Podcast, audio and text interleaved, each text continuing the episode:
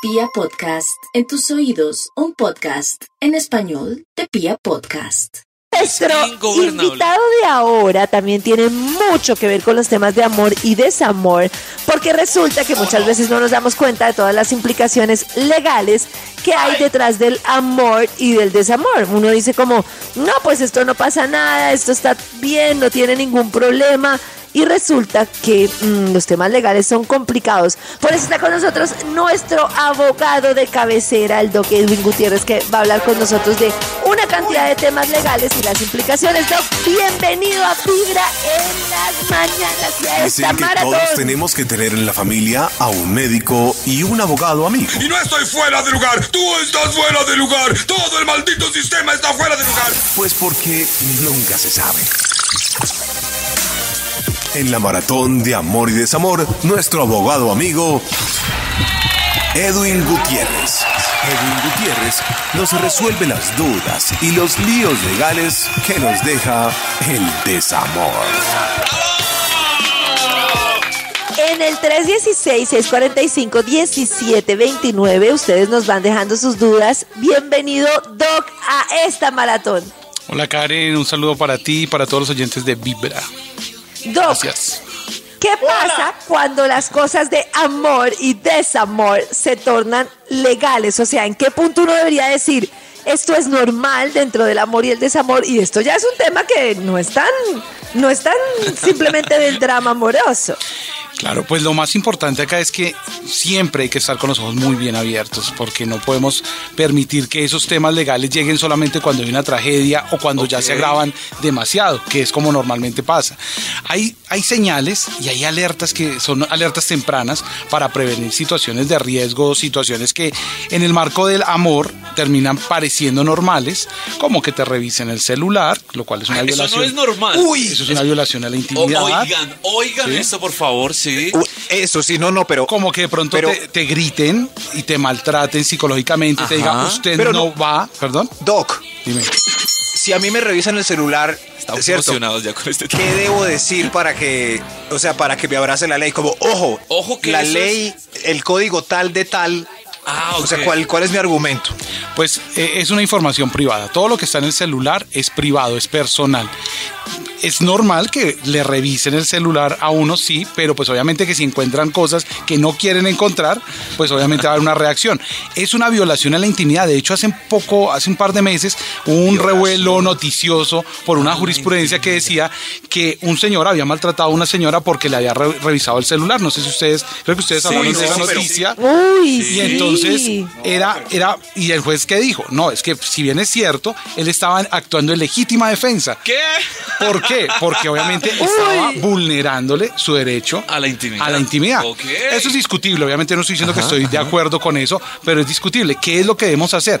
Evitar que esas situaciones trasciendan. Por eso yo iniciaba mi intervención diciéndoles, no todo lo que hacemos en el marco de una relación es normal.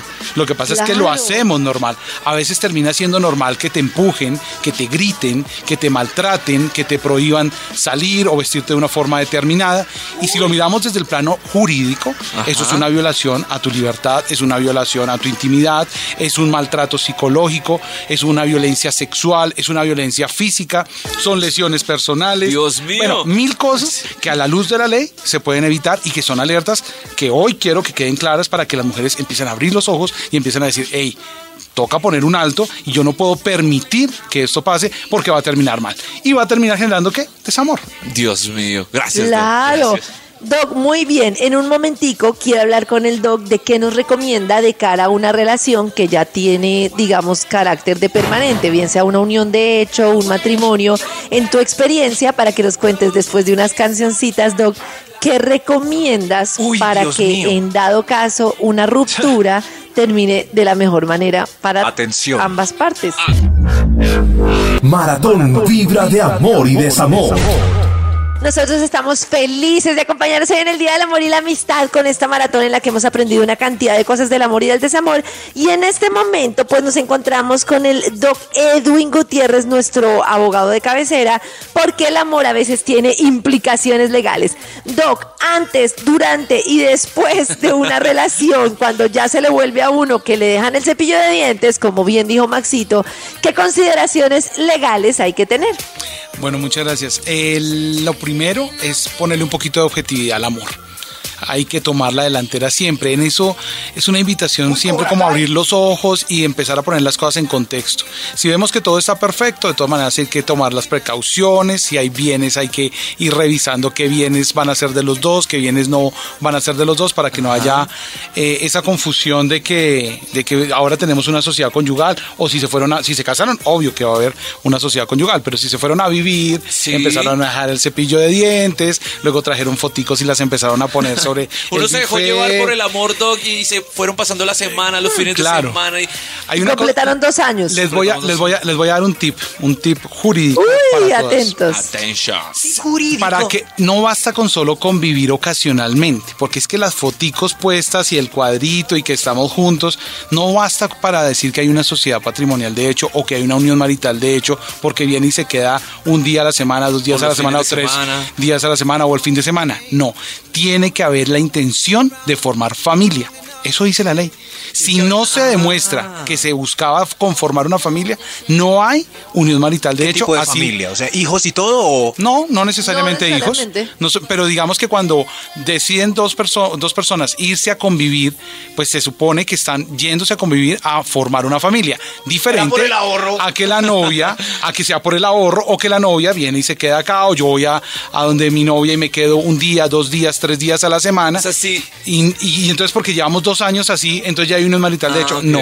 Tiene que haber una intención de formar familia para poder hablar de empiezo unión a marital. pagar de los hecho. recibitos, Doc, eso ya hay una señal de intención. No, Todavía nece- no necesariamente. Ah, bueno, me no necesariamente. Doc, así como es, es que quedé con un- lo que es mío, ¿es mío o no? Lo suyo es suyo mientras que no empiece a conformar una familia con esa ¿Cómo persona. así? Claro. Y es que, Doc, hay una confusión. La gente cree que firmar capitulaciones o hacer un acuerdo, digamos, de bienes implica que nada va a ser nuestro. Mi experiencia, yo lo que hago, y lo he explicado en algunos programas, es yo quiero saber qué es mío, qué es de mi esposo y qué es de ambos. Y hay cosas que yo considero muchas y que él considera que son de ambos, que hemos logrado juntos, que las hemos luchado. Hay cosas que considero que son de él, es patrimonio de lo que él hacía con su familia, él ya lo tiene. Hay cosas que Lo malo es considero que que son muy mías. Entonces, no es como que porque tú firmes capitulaciones, absolutamente nada va a ser de ambos. Al contrario, eso implica que de ahora en adelante tenemos que determinar qué es tuyo, qué es mío y qué es nuestro. Y eso me parece súper sano. Si yo tengo, Esa es- si esa yo tengo una casa, es mía y no sigue siendo mía, no. Ya no. No. Es como si la regalara. No, no, no, no. No, usted no, tiene una espere, ca- los, bienes. Eh, dale, Doc. Sí, es que está, está, está demasiado emocionado Max. ¿Cómo así? Entonces, Está preocupado, más bien. los bienes, los bienes de soltero nadie se los va a quitar. Los bienes de soltero no entran nunca Ah. en la sociedad Oh. conyugal ni en la sociedad patrimonial. De hecho, así que Max Ni puede estar muebles, ni inmuebles, ni muebles, ni ni inmuebles. muebles ni inmuebles, nada de que fuera Ay, de la bendito época sea de mi soltero. Dios. Salvamos los disquitos, Max, muy bien. Explicar. ¿Y qué? Entonces, eso no hace parte de la sociedad conyugal. Pero lo que dice Karen es muy cierto. Cuando se firman capitulaciones o se, firman ah, acuerdos prenupciales, eh, eso lo que hace es decir, estos bienes son míos y son porque los heredé de mi familia y no entran a ser parte directa de la sociedad conyugal. ¿Qué sí entra a ser parte de la sociedad conyugal? Lo que empiecen a conformar ese patrimonio común que forman desde que empiezan a vivir con el ánimo de hacer familia o que se casan y forman la sociedad conyugal. Oh, Son dos cosas completamente diferentes. Claro, todo lo que se adquiere después, deudas, ganancias, todo es de ambos, a menos de que digan lo contrario. Entonces, así como esta canción, después de decir, dime que me quieres, ¿cómo quieres? Entonces después digan cómo va la plática. Maratón Vibra de Amor y Desamor. Buenos días, Vibra. Buenos días. Eh, pues explica, eh, digamos, yo me quiero separar de mi esposo, llevamos conviviendo un año. Pues él me dice que yo me puedo ir, pero que el niño no me lo puedo llevar, tenemos un bebé de un año y medio. El bebé no me lo puedo llevar porque es de él. ¿Qué? ¿Mm? ¿Es de él? Ay, ¿quién vale? No, Dios. ¿Pero es pues, de él o es- cómo así? ¿Es de ambos? No, sí, claro, es, es, es de los dos, pero ella sí se puede llevar el niño. claro. Doc, por favor, abrámosle los ojos a Doc, nuestro oyente. ayudémosle a ella. No. No, lo primero es que eh, en esto, como les decía hace un momento, eh, hay que ponerle objetividad. Si se quiere separar, si ya tomó la decisión, tome la delantera. La, me- la mejor recomendación que yo le puedo dar a todos es tome la delantera. Si usted ya está pensando que definitivamente no se va a poder eh, recomponer esa relación, to- haga cuentas, verifique qué bienes hay, verifique la situación jurídica de eso. Lo primero es busque un abogado que lo asesore, que le empiece a organizar la documentación y usted dice, bueno, tengo un niño, ¿qué debo hacer? Entonces se inicia el trámite eh, para fijar la custodia, la cuota alimentaria, pero ojo para que lo tenga en cuenta nuestro oyente, si va a fijar, si va a llevarse el niño, lo puede hacer, ¿por qué? Porque la custodia la tienen los dos, hasta que una autoridad judicial no decida que se la entrega a uno o se la entrega al otro, la custodia la tienen dos. ¿Quién va a tomarla? Quien tome la delantera va a llevar una ventaja. realmente. Ok, ok. Si ella se la lleva y va para el ICBF, pide la cita y pide la custodia, seguramente se la van a dejar. Lo que creo es que seguramente él debe estar haciéndolo de una forma muy agresiva, o sea, amenazándola a ella, que eso, que eso no lo puede hacer. Sí, lo que pasa es que hay una cosa que, que tanto hombres como mujeres deben entender y es que los hijos son de los dos. Ni los hijos son de la mamá, como muchas veces las mamás dicen, no, es que los hijos son de la mamá. No, no son de la mamá, son de los dos. Y, te- y en este caso de nuestro oyente, dicen que es del, que es del papá y que, que no se lo puede llevar. Tampoco, es de los dos. ¿Qué se debe hacer allí? Se debe es acudir a las instancias judiciales, buscar la asesoría de un abogado. No, no se vaya a hacer el trámite sola. Busque un abogado que la acompañe haciendo ese tipo de trámite para poder Ve. tomar la delantera, señor. Pues aterrizando yo ahí la historia un poco, ella vive el- en la casa que él paga, ¿cierto? Sí. Él, él paga el arriendo, él se va a trabajar y le no se lleva al niño que eso es mío. Eso sí. Madre. Ella, ella, eh, si ya tiene eso adelantado y él está todavía ah, amedrentándola, ella se puede ir. Digamos que ya tiene, se va a ir con de una amiga o algo, eh, eh, se puede ir y Para- el tipo puede llegar y no encontrar nada. Para el- ella puede hacer eso. Claro, para, es, que, es que el hecho de estar en una relación no quiere decir que están atrapados, encarcelados. Sí. Claro, eso pasa a convivir. mucho. Eh, Si ella está diciendo que se quiere separar, es porque seguramente ya está empezando a mirar con objetividad lo que debe hacer. Pero Ya- entonces a mí me da susto con ese tip. El tipo llega por la noche a la casa y arranca diestra y siniestra. ¿Ella qué puede hacer ahí? No, por eso yo digo, si se va, si ya está pensando en separarse, organice todo, asesórese jurídicamente. Claro, Entonces, asesórese previamente. Vamos, vamos, por ejemplo, ¿qué, vas- ¿qué debería hacer ella?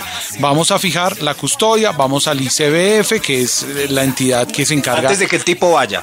Eso. antes de que él vaya, exactamente, dice, o sea, cuando ella se vaya, va a sacar sus cositas, se las lleva para a donde la mamá, donde la amiga, donde quiera que sea que se vaya a ir, y de ahí sale con el abogado a formular la, la solicitud de custodia, que es la fijación de custodia, la regulación de cuota alimentaria y de las visitas, y listo. Si el señor se alborota, se pone muy molesto, lo que sea, ella ya tiene la delantera, ya ha iniciado unos trámites efectivos, ha acudido a la instancia que debe hacer y seguramente va a tener mayores posibilidades de quedarse con el Doc, separarse es muy difícil, o sea, esos casos que dice Max, que uno escucha una cantidad de mujeres que dicen, es que me voy a quedar sin plata, es que no me voy a quedar sin ver a mis hijos, es que, y lo que tú dices, se quedan ahí como atrapadas. ¿Hay siempre solución? La verdad es que yo pienso que lo más difícil es tomar la decisión. Si ya ha tomado la decisión, más se demoran a veces tomando la decisión, que si sí lo voy a hacer, que si no lo voy a hacer, que lo que se demora el trámite. A veces incluso, sabiendo que los despachos judiciales en algunos casos son muy demorados para, para sacar los procesos, a veces se demora más la persona en tomar la decisión. No son difíciles, lo que hay es que argumentar y acreditar cuál es la causal que se va a tomar para, para el divorcio. En Colombia nadie se puede divorciar porque sí, siempre tiene que haber una razón. Entonces, eh, eh, estaba en discusión y está en trámite una ley que dice que usted se puede divorciar porque quiere divorciarse, pero hasta el momento todavía no está aprobada. Siempre No. tendremos que acudir Qué a una instancia judicial y acreditar una causal de las que están creadas en la ley para poder decretar el divorcio. O sea, sí. Pero no es tan Qué complejo. raro eso. Si yo amanezco hoy sin ganas de estar casado, no puedo, no puedo separarme. No, no puede separarse. Mañana que tenga más ganas. Sí. ¡Tremendo! Maratón Vibra de Amor y Desamor. Hola amigos de Vibra. Bueno, yo quiero saber, me separé del papá de mi hijo hace alrededor de 15 años. Se fijaron unas cuotas alimentarias, se fijaron las visitas. Después él hizo un proceso en un juzgado de familia para reducir la cuota alimentaria.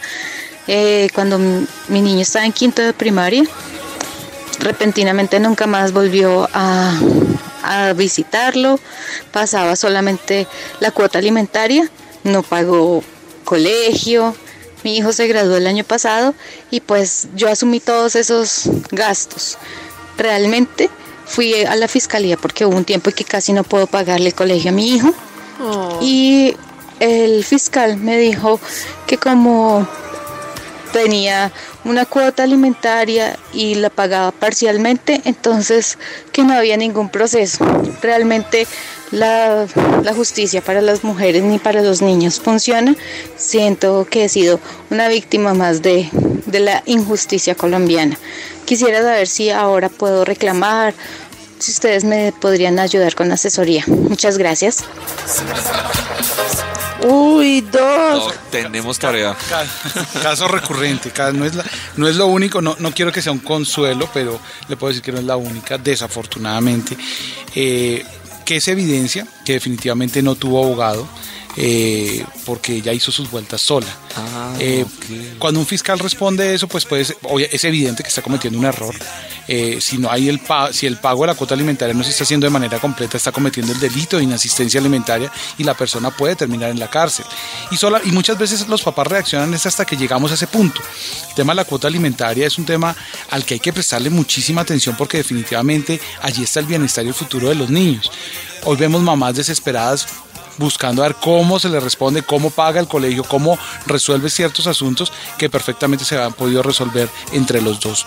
¿Qué puede hacer ella? Obviamente que todavía si se graduó del colegio no importa, la obligación de pagar la cuota alimentaria es hasta los 18 años o hasta los 25 años si sigue estudiando y no trabaja. Y esos tiempos que el señor está debiendo se pueden cobrar utilizando como título el acuerdo o la sentencia donde le hayan fijado la cuota alimentaria. Así sea un faltante si pagó parcialmente la cuota, lo que hace falta lo puede reclamar sin ningún problema. ¡Bravo!